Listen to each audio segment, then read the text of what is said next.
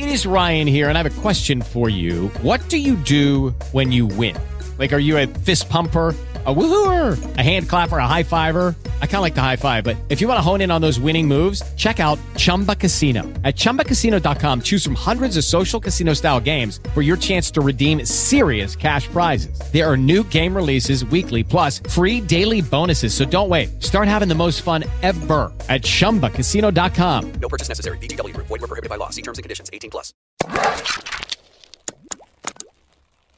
A história de um homem em busca de redenção na tentativa de se reconectar com sua filha adolescente. Na opinião do barista de hoje, eu vou falar sobre A Baleia, mais um filme controverso e polêmico do diretor Darren Aronofsky.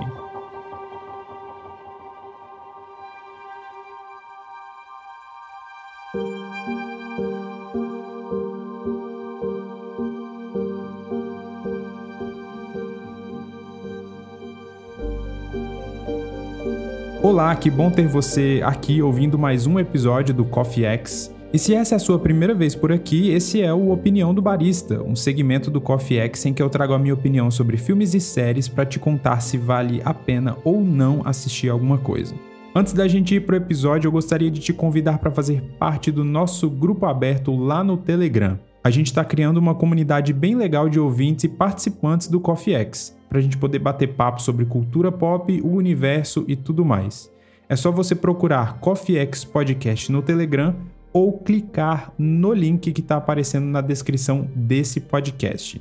Todo mundo que participa aqui do Coffee X geralmente está lá. E se você curte o conteúdo que eu produzo por aqui e quiser me ajudar, dá uma olhadinha no nosso Apoia-se. A partir de R$ reais você pode ter o seu nome lido aqui nos episódios principais do Coffee X, além de ajudar a manter esse podcast no ar.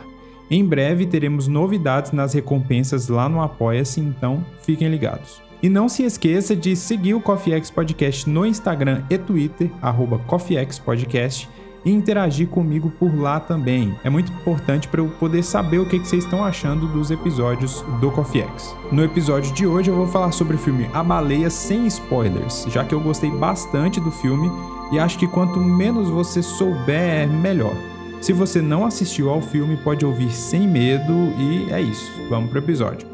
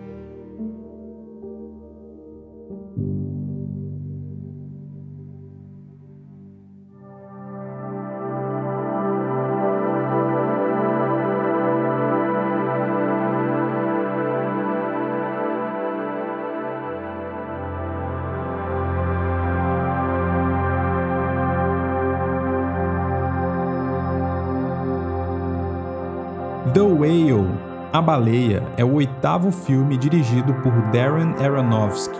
Se você não o conhece, ele é um diretor de 54 anos e é bem conhecido por seus filmes pesados psicologicamente, controversos até, porque ele sempre lida com temas muito caros a diversas pessoas. Religião, por exemplo, é um tema que está presente em quase todos os seus filmes. Eu vou citar aqui alguns só para você ter uma ideia. Requiem para um Sonho, de 2000, Fonte da Vida, de 2006, Cisne Negro, de 2010, que rendeu um Oscar de melhor atriz para Natalie Portman, Noé, de 2014, que os, os, crentes piram porque não é nada fiel ao Noé da Bíblia, e talvez um dos mais polêmicos, Mãe, de 2014, aquele filme que todo mundo fica entrando na casa da Jennifer Lawrence. Inclusive, tem episódios aqui no Coffee X sobre esse filme, é só procurar aí o Coffee X 12, que se chama A Visão Perturbada de Deus, por Darren Aronofsky. Eu gosto muito do diretor porque o cinema dele não é nada fácil ou confortável. Como eu disse, ele é muito controverso e não tem a intenção de divertir.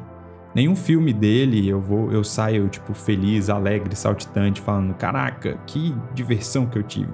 São filmes na verdade que trazem subtextos bem profundos e densos. Eu costumo dizer que é bom que você esteja bem feliz para assistir aos filmes dele, porque se você estiver triste, meio para baixo, eu não recomendo.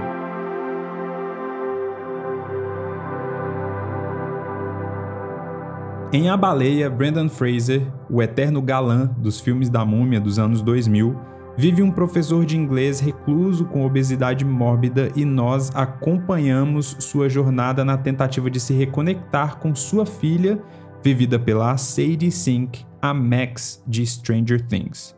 O filme foi indicado a três Oscars: melhor ator para o Brandon Fraser, melhor cabelo e maquiagem, por motivos óbvios, e melhor atriz coadjuvante com a Hong Chao.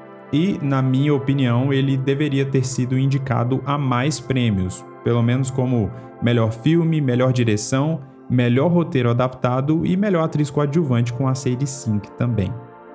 O filme trata de assuntos bastante polêmicos e controversos e tem sido bem divisivo. O roteiro é uma adaptação de uma peça de teatro escrita por Samuel D. Hunter, que também é co-roteirista do filme aqui, e segue esse mesmo modelo no cinema, o que pode incomodar muita gente.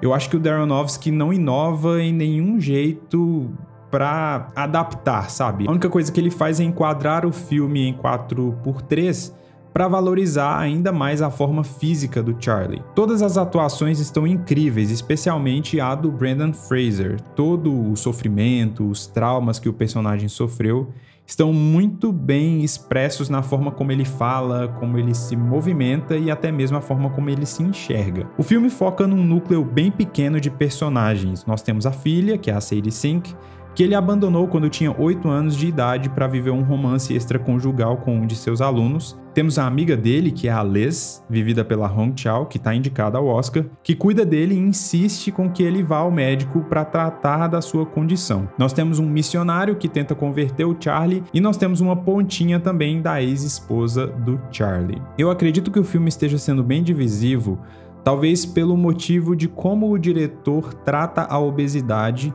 e transforma o Charlie em um monstro em diversas vezes. E a trilha sonora está sempre tentando emular essa atmosfera de um filme de terror. Eu não consigo ver como um desrespeito a pessoas gordas, justamente pelo fato do diretor deixar claro que a condição do Charlie é de fato prejudicial à sua saúde. Mas eu entendo as críticas, porque o tema é bastante delicado e ele precisa ser tratado sempre com muito cuidado.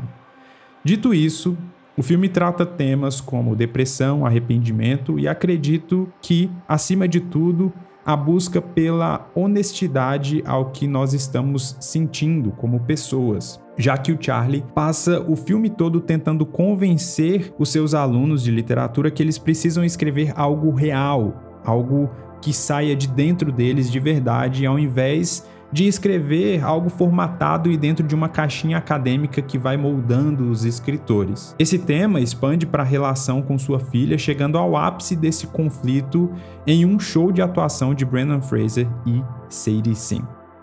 O tom teatral do filme pode incomodar muita gente, mas eu sempre sinto isso em filmes que são adaptações de teatro.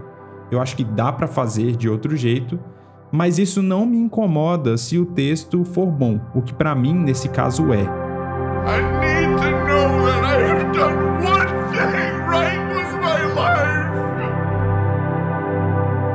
O filme se passa todo dentro do apartamento do Charlie e as pessoas entram e saem o tempo inteiro. O foco é sim os diálogos e a tensão que o Aronofsky consegue criar, já que a condição do Charlie é tão séria que ele pode passar mal a qualquer momento. E você se importa com o Charlie porque o personagem criado Apesar dessa visão que o Darnowski tenta trazer dele como um ser monstruoso, o Brendan Fraser consegue passar o Charlie como um personagem tão agradável e tão familiar e alguém que você quer que esteja bem, que você se importa de verdade, que você fica nessa tensão de que, cara, eu não quero que aconteça nada de ruim com o Charlie. Sim, o filme é forte, denso, e eu não recomendo que você assista a nenhum filme do diretor se você estiver triste. porque o Aronofsky tem essa aura pesada nos filmes dele. Apesar disso, eu sinto que o final desse filme acaba num tom de esperança, diferente de outros filmes do Aronofsky. O filme também tem uma grande metáfora que liga ao título e vale muito a pena ir absorvendo as camadas desse roteiro.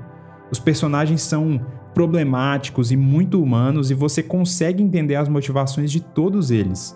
Os traumas são muito reais e muito intensos. E sim, esse é o trabalho da vida do Brandon Fraser e eu espero muito que ele leve o Oscar de melhor ator. Na gravação desse episódio, o filme está nos cinemas e eu recomendo muito.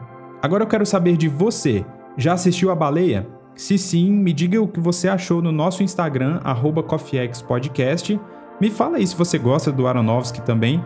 E não se esqueça de fazer parte do nosso grupo aberto do Telegram. A gente se vê na próxima. Valeu!